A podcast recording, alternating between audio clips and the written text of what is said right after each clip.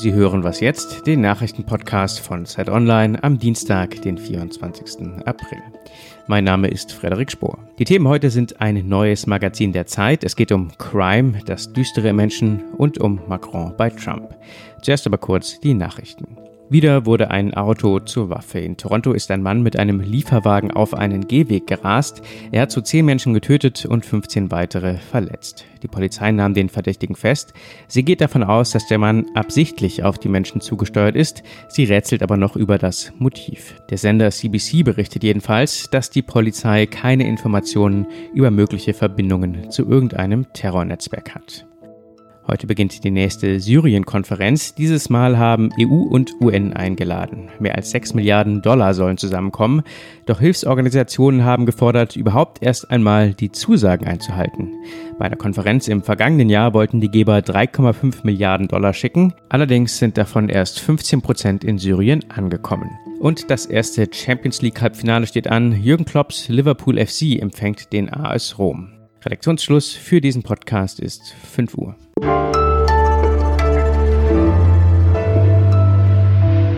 Mein Name ist Fabian Scheler. Hallo, wenn Sie mich gerade unterwegs hören, dann halten Sie doch am nächsten Zeitschriftenkiosk kurz an und nehmen sich das neueste Magazin in die Hand. Zeitverbrechen heißt das, liegt seit heute in den Läden und ich spreche jetzt mit Sabine Rückert, Herausgeberin von Zeitverbrechen und stellvertretende Chefredakteurin der Zeit. Hallo Sabine. Hallo. Warum das Magazin? Naja, also wir haben ja eine äh, einigermaßen bekannte Tradition für Kriminalgeschichten in der Zeit. Und äh, es werden auch immer mehr. Also früher habe ich die Kriminalgeschichten alleine geschrieben. Und äh, in letzter Zeit finden immer mehr Fro äh, Leute in der Zeitung hier, Kollegen, Freude daran.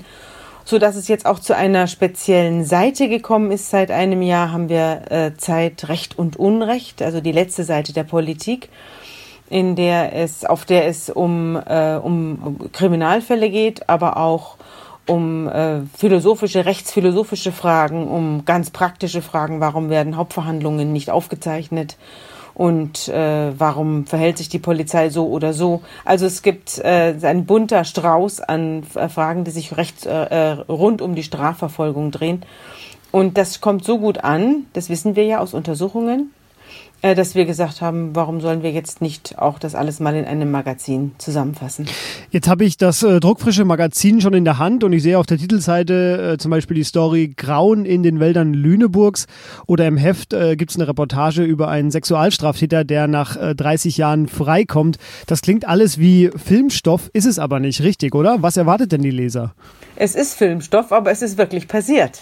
Die besten Filme sind ja die, die sich an wahren Geschichten orientieren und äh, die Regisseure sind herzlich eingeladen, sich da zu bedienen, sollen sich aber bitte vorher bei uns melden. Das heißt, Sie haben einfach auch einen bunten Strauß an Themen in dem, in dem neuen Heft. Es gibt eine Mischung aus äh, Geschichten, die früher in der Zeit gestanden haben und deren Fortgehen wir schildern. Also wir werden auch immer wieder gefragt, wie ist denn das ausgegangen mit der Frau, die ihren Mann hat erschießen lassen?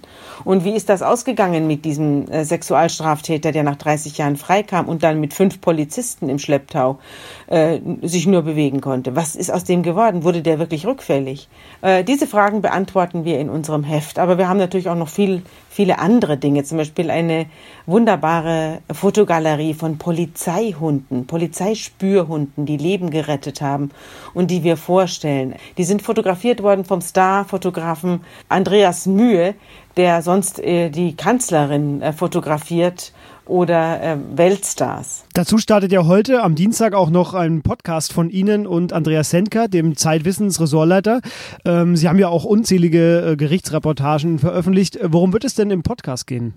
Im Podcast geht es nicht um einzelne Geschichten, sondern um Themen. Äh, der erste Podcast wird sich um Familiengewalt drehen und um die Frage, wie äh, ist die Ehe ein tödlicher Ort. Der nächste Podcast wird sich äh, um um, um die Frage äh, drehen, wie kommt die Polizei an Geständnisse? Welche Mittel wendet sie da an und sind die alle legal?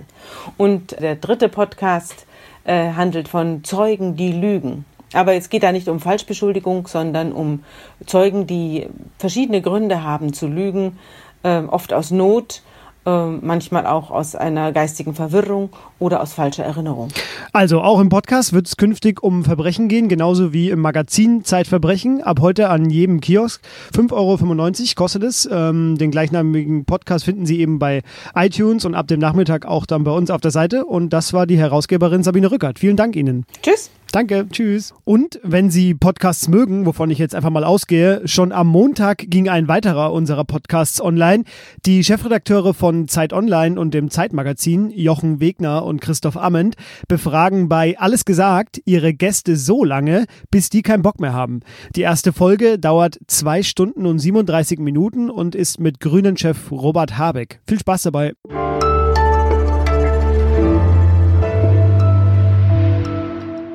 Und sonst so? Ein Preis für die FDP, ein Preis für Christian Lindner.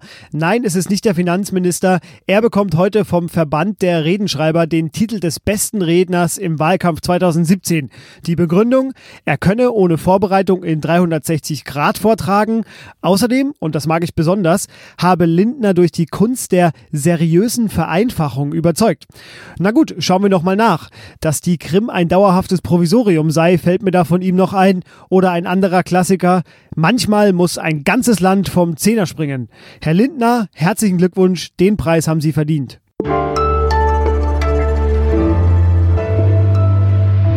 Europa ist in dieser Woche in den USA zu Besuch. Den Anfang macht der Franzose Emmanuel Macron. Angela Merkel wird am Ende der Woche ja auch bei Donald Trump sein.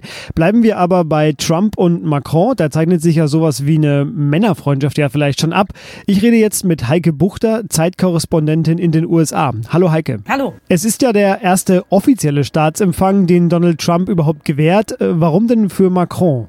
Ja, das ist eine ganz große Ehre und ähm, ich denke, dass äh, Macron sich das auch auch verdient hat, äh, sozusagen. Denn er hatte die Trumps zu Gast im letzten Jahr. Ähm, das war ja auch ein relativ umstrittenes Jahr für Donald Trump außenpolitisch. Ähm, aber er wurde eingeladen, sogar zum französischen Nationalfeiertag. Und man hat dort buchstäblich den roten Teppich ausgerollt für ihn. Ähm, es gab äh, eine Parade, die er mit abnehmen durfte, von der er derartig begeistert war, dass wir jetzt im November womöglich das gleiche in Washington haben, was das Pentagon hier geradezu zur Verzweiflung treibt. Äh, man hat gemeinsam gespeist äh, mit den Damen auf dem Eiffelturm. Und ähm, in irgendeiner Form ähm, fühlte sich Donald Trump wohl veranlasst, ähm, das dieses Jahr mit dieser Einladung, mit dieser ehrenvollen Einladung zum ersten Staatsdinner, ähm, sich zu revanchieren sozusagen wie es sich also offenbar unter Geschäftsmännern ja gehört, der Donald Trump ja ist. Jetzt gibt es aber auch ein paar heiklere Themen, wie zum Beispiel der Iran-Deal, wo Macron und Trump jetzt nicht auf einer Linie sind, oder auch die Handelszölle, die natürlich auch Frankreich betreffen und die Trump geplant hat. Ähm, wird man sich denn bei so einem Treffen auf eine Lösung einigen oder ist das eher so ein bilaterales Austauschen und man klopft so Positionen ab? Macron gilt ja so ein bisschen als der Trump-Flüsterer und ich denke, dass er sich selber in dieser Rolle auch gerne sieht. Es bleibt allerdings ab abzuwarten. Bisher ist es nicht so gewesen, dass Trump irgendwie den Anschein ähm, erweckt, dass er damit sich reden lässt. Bei aller Kritik von Macron, als die USA ausgestiegen sind aus dem Pariser Klimagipfel, da hatte Macron ähm, doch sehr deutliche Kritik geübt. Das hat Donald Trump herzlich kalt gelassen. Er ist auch mit seinen Strafzöllen mehr oder minder ohne Rücksichtnahme gegen die EU durchgekommen. Ähm, bis jetzt jedenfalls sieht es nicht so aus, als ob ein moderierender Trump-Flüsterer Macron das hätte halt irgendwie ähm, aufhalten können. Aber ähm, es ist natürlich schon so, man bleibt im Gespräch und auf jeden Fall hat Macron einen Draht äh, zu Trump gefunden, den andere europäische Staatsoberhäupter nicht haben. Eben, zum Beispiel Deutschland, äh, Angela Merkel wird ja, glaube ich, nur ganz kühl am Freitag einen Arbeitsbesuch einlegen bei Trump. Ähm, welches Interesse hat denn die USA an Frankreich? Also warum interessiert sich Trump dann so sehr für Macron? Also ich denke, das ähm, hängt auch damit zusammen, dass das Verhältnis Verhältnis eben zu Deutschland zum Beispiel nicht besonders gut äh, gelaufen ist in den letzten Monaten. Das hing an verschiedenen Faktoren, aber es auch zum Auftakt, als ähm, das Treffen mit ähm, Frau Merkel war, da kam es ja zu diesem Eklat wegen des verweigerten Handschlags. Ähm, und es ist wohl so, dass Donald Trump recht froh ist, jemanden zu haben, der ihn eher umschmeichelt und nicht herausfordert. Und auf der anderen Seite gibt es nicht mehr so wahnsinnig viele andere Ansprechpartner. Theresa May ist beschäftigt mit dem Ausstieg aus der EU ähm, und er sucht wohl, also die USA und Donald Trump suchen wohl einen verlässlichen Ansprechpartner eben auch ähm, für solche Aktionen wie den Einsatz in Syrien, den Macron ohne große, große, großes Zögern mitgetragen hat, während die Deutschen sich dabei wieder mal sozusagen ähm, zurückgehalten haben und es bei ähm, ja, warmen Worten belassen haben. Also, es ordnet sich im transatlantischen Verhältnis einiges neu gerade und das waren die Einschätzungen von Heike Buchter, Korrespondentin für die Zeit in New York. Vielen Dank Ihnen. Bitte, gerne. Und das war was jetzt am Dienstag. Haben Sie viel Spaß mit unserem neuen Magazin und vor allem mit unserem neuen Podcast. Eine neue Folge von uns gibt's morgen wieder.